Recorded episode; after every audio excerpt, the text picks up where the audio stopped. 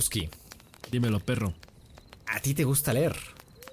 Ah, pues a veces cuando estoy en el baño leo las instrucciones del shampoo.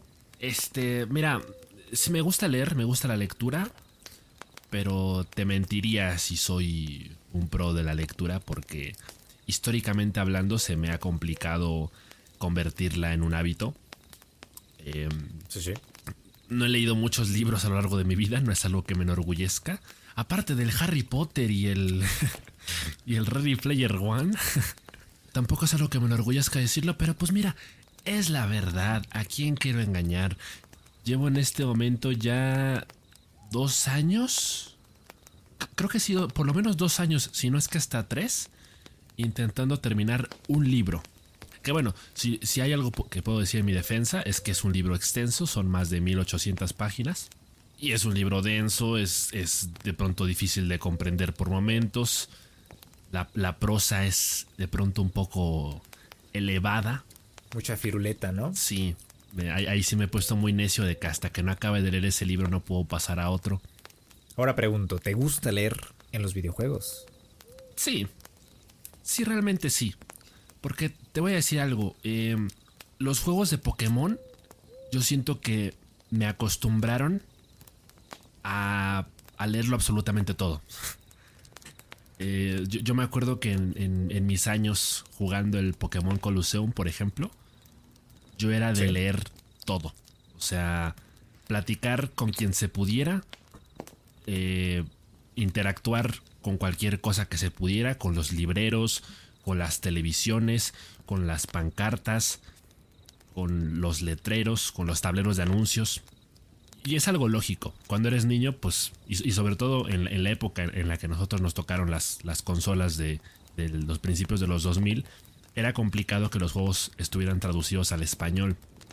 Entonces, uh -huh. con la barrera del, del, idioma, de pronto uno, uno muchas veces se perdía en, en, lo que uno tenía que hacer en el juego, cuál era la misión. Entonces, ¿cómo lo resolvías? Picándole a todo y hablando con todos hasta que algo pasara. Y, y ahí es cuando decías, ah, ok, ya sé lo que tengo que hacer o, o ya más o menos entendí de qué va la historia. Desarrollaste el hábito por necesidad. Exacto, sí, sí, sí. Sí, tal cual, o sea, en esas horas de juego en las que uno divagaba por el mapa sin saber realmente a dónde ir o qué hacer, pues uno aplicaba la de voy a hablar con todos. Y entonces, en, en, en ese proceso, pues terminabas tragándote eh, cantidades extensas de texto. Y eso era algo que a mí particularmente no me molestaba. Creo que siempre lo disfruté, pero en la actualidad yo creo que sí depende mucho del tipo de juego. Sí. Y, y digo, o sea, yo también lo, lo, comento como, como intento de streamer, ¿no? Vamos a poner streamer entre, entre comillas porque yo, yo, justamente he comentado mucho que pues si, si, es un juego que tiene mucho texto, probablemente no sea compatible con, con un stream. Porque se hace un poquito más tedioso. Entonces ese tipo de juegos que de pronto están llenos de texto por todos lados, pues son juegos que prefiero guardarme para mí solito, para mi intimidad. Así que la disfruto en, términos generales, la lectura dentro de los videojuegos, porque por supuesto que se entiende que el objetivo de la lectura es agregarle trasfondo al mundo en el que estás inmerso, y eso llega a ser muy valioso, llega a ser muy entretenido, pero creo que también hay textos que de pronto sí siento que están de más y, que te hacen perder un poquito el tiempo. Me pasó mucho con Horizon Zero Dawn. sí me molestaba mucho el, hecho puntual de tenerme a, a, leer a cada ratito estos textos que, que, que, aparecían por ahí. Porque de pronto sí me daba la impresión de que me pasaba más tiempo leyendo que jugando. Sin mencionar el hecho de que, para ser honestos, lo que leía no me interesaba. Porque al final de cuentas sí, te están dando contexto, ¿no? la mayoría de los textos en Horizon Zero Dawn son para explicarte lo que pasaba antes del apocalipsis. Cómo funcionaba uh -huh. esta organización, cuáles eran sus intenciones. O sea, por ejemplo, los, los diarios de Elizabeth Sobek sí eran muy, muy extensos y eran demasiados sí. y, era, y, eran cosas que pues estaba interesante saber por el tema del apego emocional, pero realmente no era que no eran tan interesantes Y, sobre todo no eran importantes para el progreso de la historia. Si, era este tema de detenerte completamente a leer. Y, sobre todo e, entender por un tema de secuencia. Porque muchas de estas este, lecturas dentro del juego pues eran secuenciales, o sea, estaban relacionadas. Creo que hay ocasiones en las que sí el, el texto dentro de los videojuegos se puede hacer cansado y tedioso. También depende de cómo las utilicen. A mí a lo personal me gusta leer todo. Me meto mucho en la historia, me meto en los personajes, me meto en la en el juego. Y creo que las notas en The Last of Us son un buen ejemplo, porque son cortas, el texto es grande, tiene tienen imágenes y te dicen mucho con pocas palabras. Entonces yo creo que esa es la meta para los videojuegos en general. Sí, y, sobre todo tienen que ser genuinas porque la parte en la que te tienes que meter al menú, o sea, le tienes que poner pausa al juego prácticamente para detenerte a leer cada cosa, lo que hace que se sienta que el ritmo del juego se sienta más lento. Muchas veces los textos o los, los, audios que uno se encuentra eh, son más bien subtramas. La mayor parte del tiempo no encuentras cosas necesariamente que se relacionen con la historia principal del juego, sino que son cosas que aderezan la historia. Yo, por ejemplo, recuerdo que en The Last of Us parte 2 habían estas notas de sobrevivientes. E, e, estos diarios, estas pequeñas notas que ibas recolectando y que con cada nueva nota que encontrabas ibas descubriendo qué había pasado con ellos. Día 40 de la cuarentena, este, hoy nomás comí yo, hoy nomás comieron mis hijos, hoy salimos a pasear, hoy vigilamos, hoy nos encontramos un chasqueador etcétera, ¿no? Nos echamos un dubalín. Ajá, exacto. Entonces, ese tipo de cosas a mí me gustaban, pero no me gustan en exceso. Porque cuando son demasiadas, te distraen mucho de, lo, principal, de lo importante. Sí, te cortan, te cortan totalmente el ritmo. Sí, sí, y, yo creo que en, ese sentido menos es más. Porque si tienes un, juego con una buena historia, yo creo que eh, aderezarlo está de más hasta cierto punto. Se agradece, yo siempre lo voy a decir, ese tipo de detalles pequeños se agradece porque ayudan mucho al tema de la inmersión y al, tema del apego con, el universo en sí. Ahora sí que depende mucho también del tipo de jugador que eres, porque hay muchos quienes nada más van a lo que van y no se van a detener a, leer. Y para ellos la experiencia es mucho más significativa eh, entre menos pausas tengan que hacer y entre más la historia central funcione por sí misma. Sí, para hacer, para hacer realmente rol, ¿no? Para hacer realmente el rol del personaje. Sí, o sea, y, por ejemplo, eh, Life is Strange es un juego en el que yo recuerdo que había que leer muchísimo. o sea, tranquilamente la primera hora de juego se te podía, se te podía ir nada más leer. Porque de pronto. Sí, había como 100 puntos de interés en los pasillos. Ajá, sí, o sea, los puntos de interés y aparte las entradas en el diario de, de Max de Max. O sea, que se iban actualizando conforme interactuabas con los personajes. O sea, luego, luego que tú interactuabas con, por ejemplo, Victoria, inmediatamente después se actualizaba la entrada en el diario sobre Victoria. Y entonces habían apuntes muy interesantes sobre lo que Max había sentido sobre esa interacción. Y entonces e, era muy interesante porque eso daba mucha profundidad y nos ayudaba a entender mejor al personaje principal que era Max, y a, través de sus ojos podíamos nosotros también ir, este, ir desenmascarando al resto de los personajes. Entonces, e, e, eso me parece que era muy valioso porque eh, al final de cuentas, la mecánica central de Life is Strange es interactuar, es prácticamente un point and click. Entonces, tantas cosas que de pronto uno se encuentra son pocas cosas que al final de cuentas son opcionales porque muchas de estas cosas que te terminas encontrando luego son clave para rebobinar en el tiempo y poder escoger otra alternativa o poder actuar de forma distinta para obtener distintos resultados. Y obviamente eso agrega eh, mucho valor al gameplay. Entonces por supuesto que son útiles las cosas con las que interactúas, la mayoría. Al final de cuentas el, el campus termina cobrando vida. Cada alumno es un universo completamente distinto y son a través de los objetos con los que interactúas, los textos o las entradas en los diarios de Max que los conoces mejor. Y, yo creo que eso también es lo que hace que, el juego funcione, pero e, e, es, es, eso, ¿no? O sea, son los casos específicos en los que eso funciona dependiendo del género del videojuego. Y, en los point and click me parece que funciona de maravilla. Como te decía, yo creo que, lo que a lo que tienen que hacer los videojuegos es decir mucho con la menor cantidad de recursos que tengan. Porque de esa forma te aseguras de que, de que lo que está percibiendo el jugador es significativo y tiene valor. Aquí pongo, aquí pongo de ejemplo Bloodborne o, mm, no sé, Elden Ring, los juegos de From Software en general. Tienen ese estilo de, de narrativa ambiental.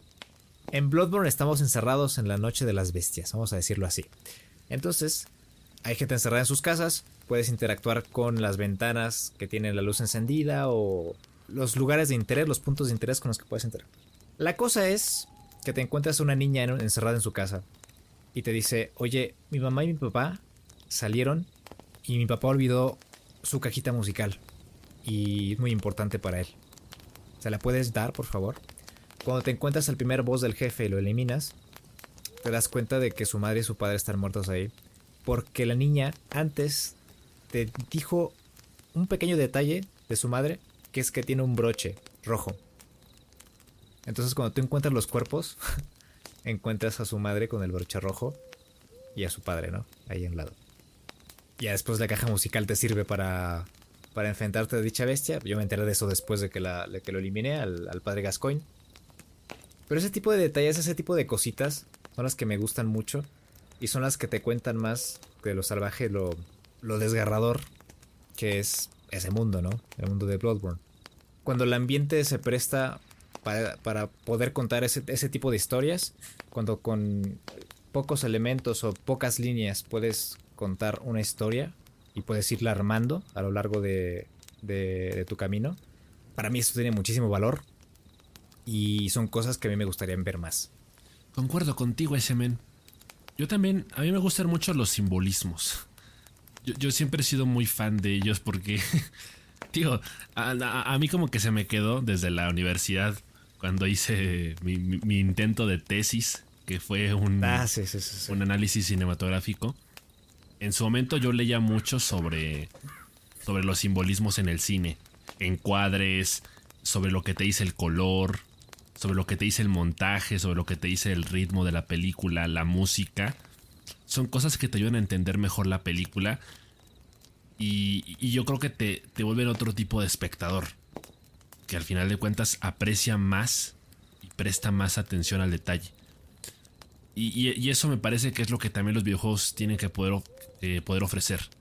dime mucho con poco, como tú mencionabas. O sea, yo no necesito un texto de 40 páginas para entender algo, para entender eh, las emociones de un personaje o la relación entre dos personajes secundarios.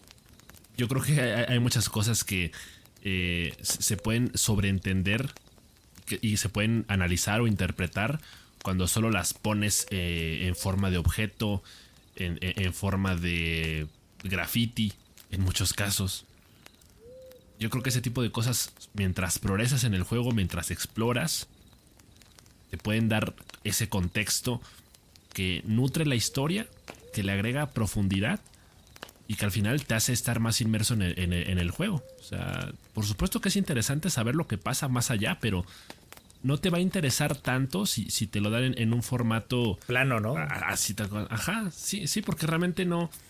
¿Qué, tantas emociones puede desprender eh, un, texto de 40 páginas en un videojuego, cuando en un videojuego se supone que, digo, o sea, por ejemplo, en un, en un RPG de acción, pues si la mayor parte del tiempo el juego está centrado en el combate, pues imagínate que de pronto te detienes, o sea, haces una pausa de eso para detenerte 10 o 15 minutos a leer algo. Eh, digo, puede ayudar un poco el tema del ritmo para que se sienta que haya un balance, para que haya esas pausas en las que uno se siente a, reflexionar y que no todos sean trancazos. Pero yo creo que en la medida de lo posible, el, juego tiene que poder ir sobre una sola misma línea discursiva. Y en ese sentido, si tienes un juego de, de acción con muchos combates o con muchos disparos o mucha sangre, lo que sea, pues yo creo que no ayuda mucho que haya tanto texto. Entonces tienes que encontrar formas sutiles de contar otras historias, de, agregarle ese subtexto al, videojuego sin que se sienta como tarea. Eh, porque yo, por ejemplo, regresando a Horizon Zero Dawn, encontrar los textos eh, o encontrar las grabaciones de audio se sentía como hacer tarea.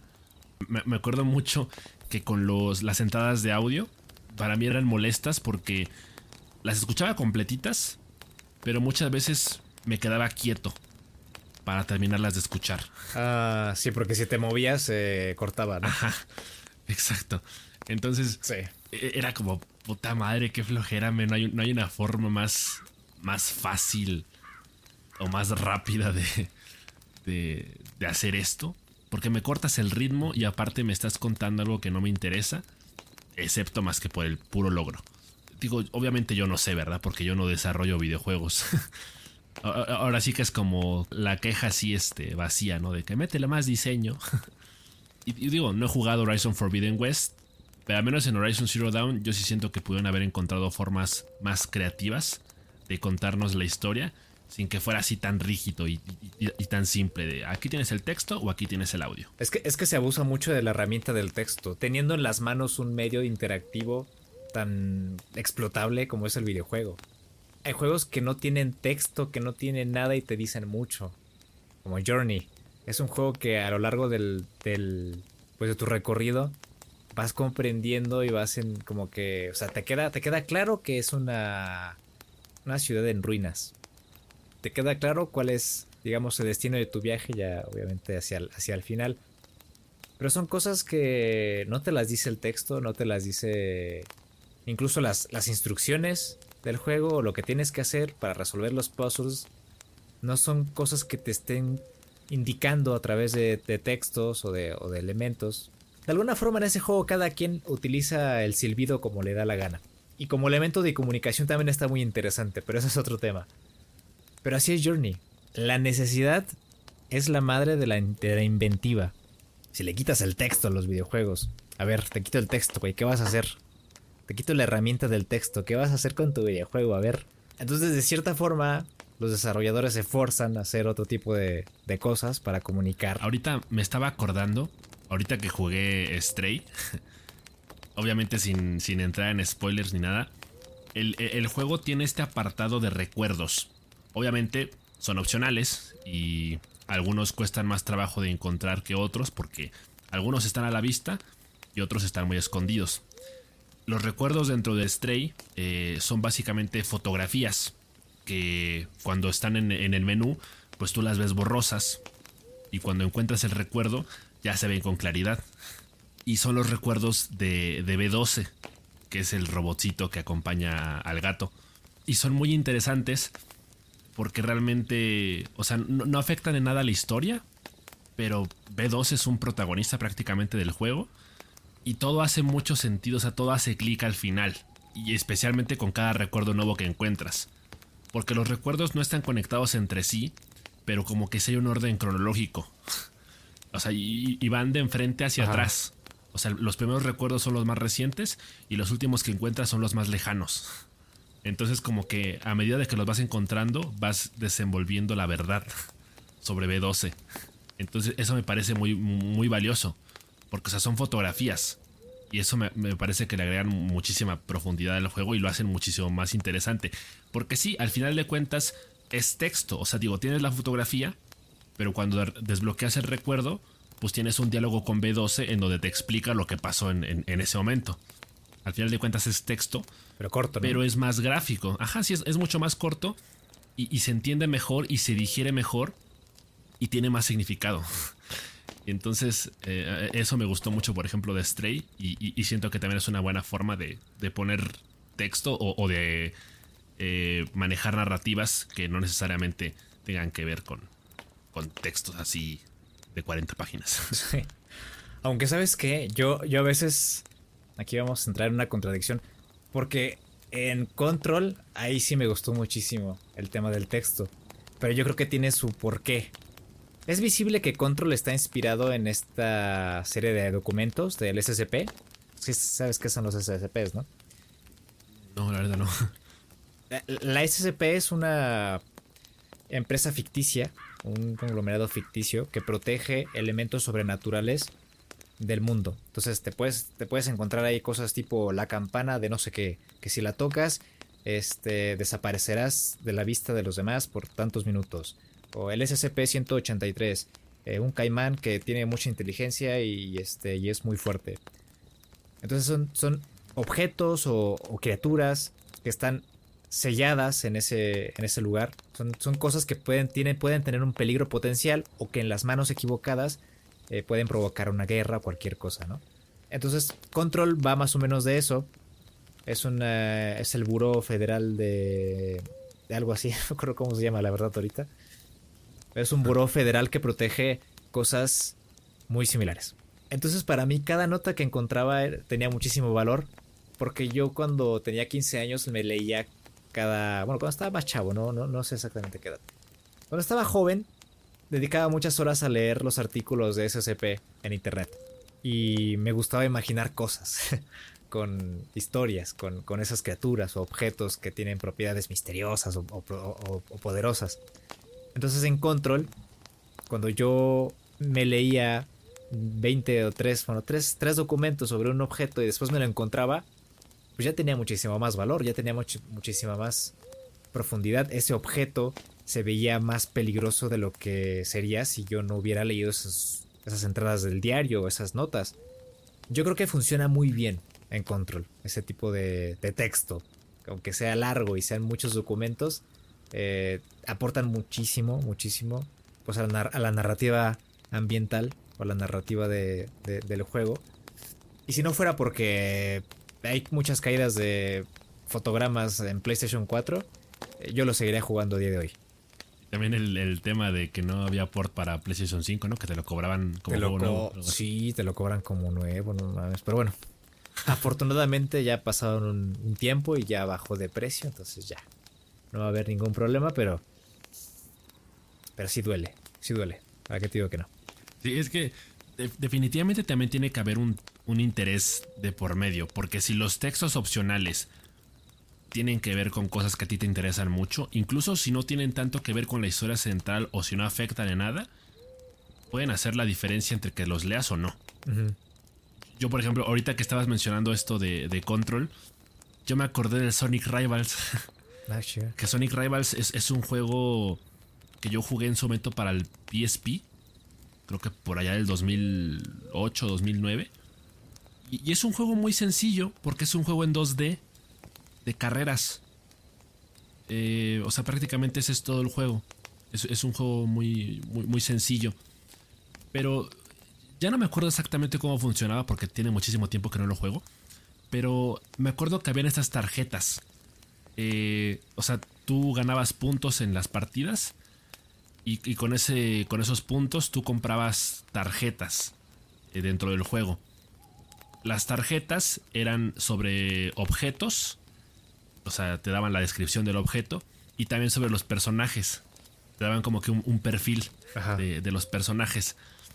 Y pues yo, yo siempre he, estado obsesionado con el universo de Sonic, porque cuando yo estaba en la primaria, pues digo, esto tú lo sabes muy bien, yo tenía mis fanfics de, de Sonic.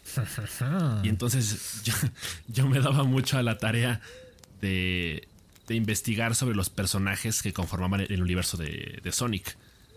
Entonces yo buscaba videojuego por videojuego, cómic por cómic, para ver qué personajes existían, eh, para ver cuáles me llamaban la atención y cuáles yo podía utilizar para mi historia. Entonces Sonic Rivals me daba muchísimo material para trabajar. Yo desbloqueaba estas tarjetas y obtenía información sobre objetos, sobre personajes, sobre niveles, sobre mecánicas del propio juego, sobre habilidades de los personajes que me ayudaban a mis, a mis fanfics.